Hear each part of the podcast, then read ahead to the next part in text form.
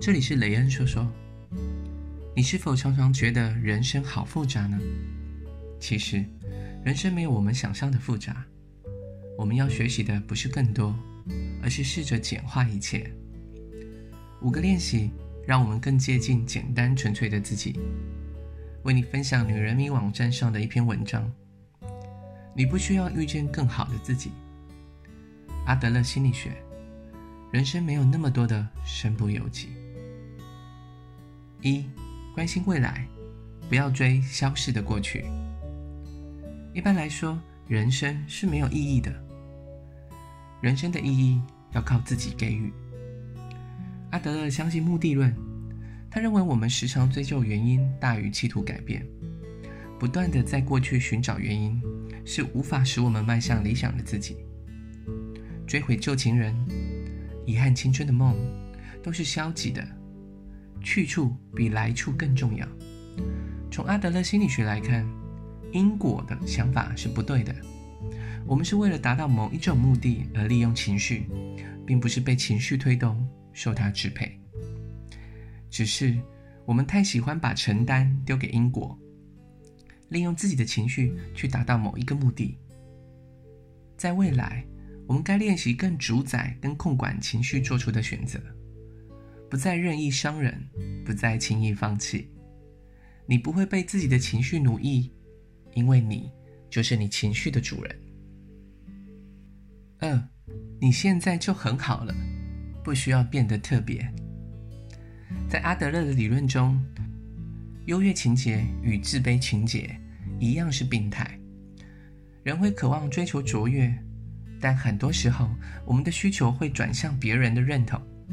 我们会刻意的表现自己，希望自己特别的亮眼，用非凡的动作去取悦他人。相对来说，生活的快乐变成要依靠他人。如果一个人处处要别人肯定，并非他认为自己不好，而是他不愿平凡。其实，我们从来不需要那么多独领风骚的时刻。掌声会落下，欣赏你的观众始终会走。学会在落幕后，舞台下欣赏自己的美好，做自己的第一个观众吧。你不需要变得特别才能与众不同，因为你原本就独一无二。三，接受被讨厌，让你更自由的活。生命中没有敌人是很危险的，那代表你无时无刻都在配合他人。你希望不被讨厌，被喜欢，你可能可以获得所有人的青睐，可是最后你会讨厌自己。太在意别人的观感，就会失去行动。别人的想法跟思考是别人的课题，不应该困扰你。世上不存在完美的自由，每一份自由都伴随着责任。我们生来自由，却因为后天的拘束、规则，以为自己总是活在规范里。很多时候，当我们以为身不由己，那只是画地自限。自由不是放任无度，它也伴随着某些事上的生存轨迹。岸见一郎在《抛开过去，做你喜欢的自己》——阿德勒的勇气心理学这本书中举例：鸟能飞。是因为它们懂得空中的气流，看似阻碍的气流，其实才是鸟飞行的力量。四，你不需要完整别人，别人也不必圆满你的期待。阿德勒说：“我的困难是属于我的。人生来差异，只是或大或小。我们很容易因为不一样感到慌张，甚至我们会主动介入差异。”其实，正确跟不正确都是相对的。重要的是，在解决问题以前，先理清楚这件事归属于谁的课题。从最后谁必须承担的角度切入，答案就很明显了。相对来说，当朋友倾诉烦恼，我们要做的是聆听多于建议。这并非形同陌路，在个人的人生课题里，身为旁观者的亲密关系。能做到最好的事，就是安静的守护，不过度的干涉。陪伴的力量比我们想象中都要强大，否则很多时候你的介入反而会摧毁他先前的努力。让我们学会做一个更好的听众，安静欣赏他的优雅起落。